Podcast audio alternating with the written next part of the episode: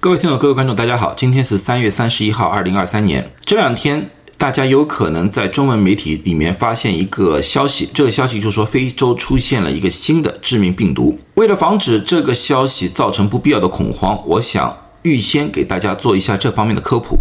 使大家比较了解这件事的来龙去脉以及对我们的影响。这个消息是非洲当地一个媒体发布的，这个媒体是在一个地方叫做布隆迪的地区。布隆迪是在卢旺达和坦桑尼亚之间的一个小地方来的。这个地方在上一周发现了三个病例，这三个病例都在二十四小时之内死亡，所以在当地引起了一定的恐慌。具体的事情是这样子的，在上一周，他们发现三个人有了差不多的症状，这些症状包括腹痛、大量的鼻出血。剧烈的头疼、高烧、呕吐和头晕。由于鼻出血这个是一个非常特殊的症状，所以当地又把它称作为鼻血症或者叫出血症。这些患者都在二十四小时之内死亡。在这之前，也就在三月头，邻国就是坦桑尼亚就在这里曾向世界卫生组织通报，当地有一种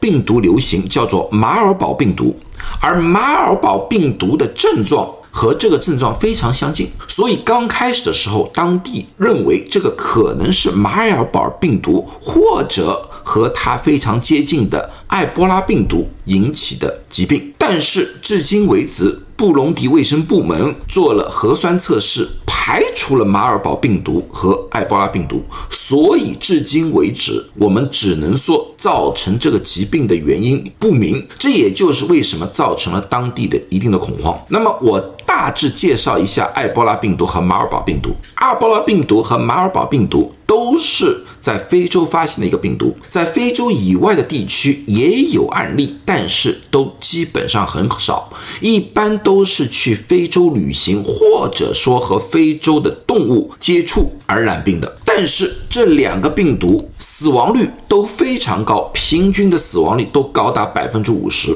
至今为止，没有疫苗，也没有特别有效的治疗方法。这两种都相信是动物传人的，是北非的或者说当地的一些果夫传染给人的。这些病毒造成的症状和这次症状非常相近。一般的情况下，被感染了之后，两到三天会出现高烧、剧烈的头痛和肌肉酸疼，然后到五到七天出现严重的出血，包括出鼻血、大便出血，诸如此类，造成出血性休克，以至于危及生命。那么，从马尔堡病毒和埃博拉病毒的情况来看的话，这个疾病我认为要传染开去还是有一定的困难性的，因为至今为止所发现的三个病例都是在当地的一个山区发现的，他们居住在同一个地区，所以很难确定这是人与人之间的传播还是。直接动物与人之间的传播，如果只是动物和人之间的传播，只要